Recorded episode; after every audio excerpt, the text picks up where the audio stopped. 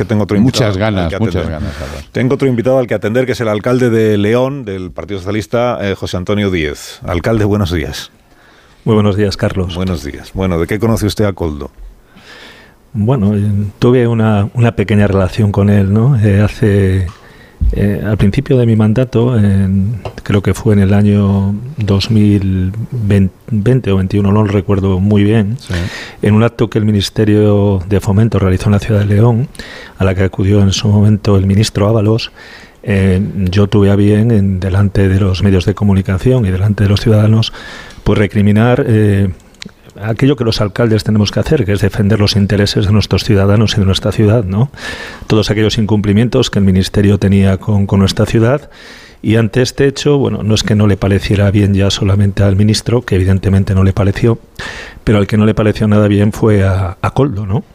Eh, Coldo, una vez finalizado el, acto, eh, se acercó hasta mi vehículo oficial y en una actitud amenazante y señalándome, eh, me recriminó que yo al ministro lo hubiera señalado con el dedo, que bueno, tampoco es que creo que le señalara, sería una forma, una forma de hablar y sobre todo decirme que, que el ministro se merecía un respeto como secretario de organización del partido.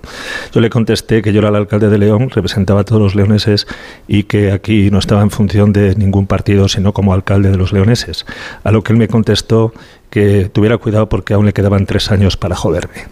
Eh, esta es mi relación con Coldo. Yo creo que fue sobradamente conocida porque eh, fue lamentablemente también noticia nacional en ese momento y por tanto Coldo, pues bueno, yo creo que por sí mismo eh, se retrataba. Yo creo que es difícil entender que personas de este tipo puedan ser manos derechas, personas allegadas, colaboradoras o formar parte de un equipo de alguien que crea tener al menos la mínima decencia. Mm, claro, cuando el asesor del ministro y secretario de organización del partido te dice, ¿cómo es la frase? Tengo tres años para joderte. Para joderte. Con perdón para los oyentes. Eh, cuando, te dice, sí, con perdón. digo, cuando te dice, cuando le dice a usted o cuando dice eso es porque se siente de, eh, poderoso. Poderoso. siente que él habla en nombre de, del ministro y pues del secretario de organización. Lo, cual, sí, sí, claro. digo, lo cual ayuda a, pensar que todo aquel al que Coldo le dijese cualquier cosa podía interpretar que en realidad era Ábalos el que a través de Coldo se lo estaba diciendo, ¿no?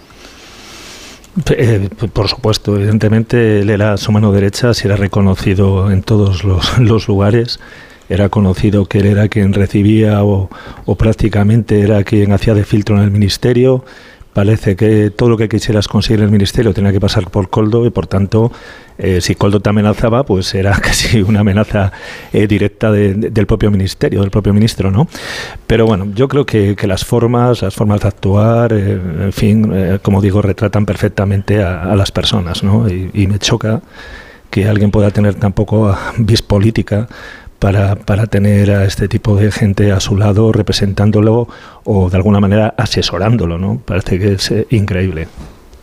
Después de aquello, como el asunto trascendió efectivamente, al menos en la, en la prensa se quedó reflejo de lo que había pasado, Después de aquello volvió a haber algún tipo de contacto entre usted, el ministerio, el ministro secretario de organización José Luis Ábalos o el, propio Coldo. O sea, en los, en los años que siguieron, eh, con perdón de nuevo para los oyentes, pero le jodió mucho.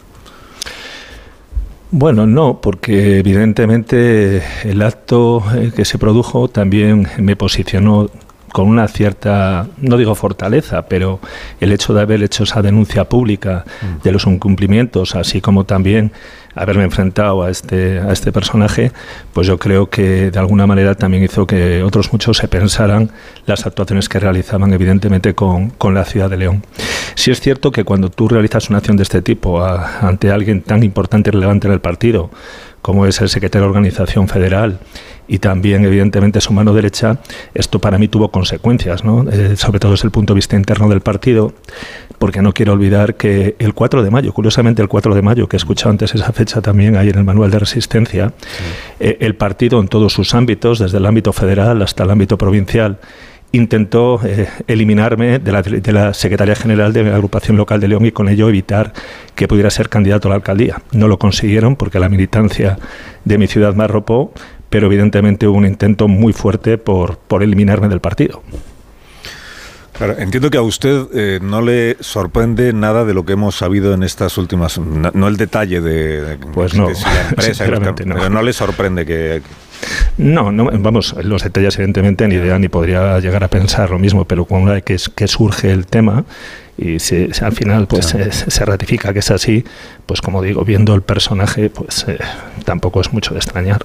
Claro, aquí la pregunta que nos estamos haciendo esta mañana es, ¿estamos ante el caso Coldo o estamos ante el caso Ábalos? Bueno, yo como alcalde entiendo que las personas que trabajan conmigo y están junto a mí, eh, sobre todo aquellas que puedo designar yo eh, por una libre designación o por confianza, eh, también tengo yo una parte importante de responsabilidad. Soy yo quien las ha elegido, soy yo quien las ha puesto en ciertos lugares. Eh, Goldo tenía cargos también de representación pública, o al menos administrativa, ¿no? En el Consejo de Administración de Renfe. O sea, me refiero que evidentemente las responsabilidades, no seré yo quien las dirima, pero aquel que tiene personas a su cargo, yo creo que tiene responsabilidad también, ¿no? Bueno, ya, que estamos, ya que estamos hablando con el alcalde de León, quiero plantearle un par de, cuestiones más que no tienen que ver con Coldo, eh, pero sí tienen que ver con su partido. Eh, y, con personas de, su partido. Eh, por ejemplo, el señor García Paje. Juan Lobato, secretario general del PSOE de Madrid, digo que ya no estamos hablando de Coldo ni de todo esto para que nadie se líe. Juan, Juan Lobato, secretario general del PSOE de Madrid, en este programa dijo eh, no sé, el lunes o el martes, no recuerdo, em, que García Paje merece un respeto. ayer eh, estuvo aquí Jordi Sevilla, que hoy en una entrevista en el diario El Mundo, Jordi Sevilla, que también milita en el Partido Socialista, eh, dice que lo que se está haciendo desde el PSOE con García Paje le parece que le recuerda al estalinismo. Bueno, quiero saber qué piensa usted. ¿Piensa usted del, hecho de que García Paje haga la declaración que hizo respecto de las elecciones en Galicia y salgan a decirle, oiga, acuérdese usted de qué camiseta tiene? Bueno, yo en este sentido decir que yo la camiseta que tengo, más allá de que sea evidentemente militante del Partido Socialista, yo la camiseta que tengo es la de los ciudadanos, la de los ciudadanos a los que represento, a los que me votan y a los que tengo que defender. Y por tanto yo creo que el respeto, igual que hay respeto para aquellos que no se lo merecen, como no va a haber respeto para aquellos que sí lo merecen y demuestran además con su gestión el día a día que así ha de ser. Por lo tanto, por supuesto que se lo merece, diría como cualquier otro compañero y más en el caso de, de Emiliano, por supuesto que sí. Y lo que dijo el señor García Paje, que le, bueno, o el análisis que se está haciendo del resultado electoral en Galicia. O sea, frente a García Paje que dice algunas cosas deberíamos rectificar porque si no podemos ir a un ciclón electoral, en el sentido que vamos por el mal camino en algunas cuestiones, que Paje siempre recuerda que las políticas sociales del gobierno, por ejemplo, le parecen estupendas. Es la cuestión de los socios, de las alianzas territoriales.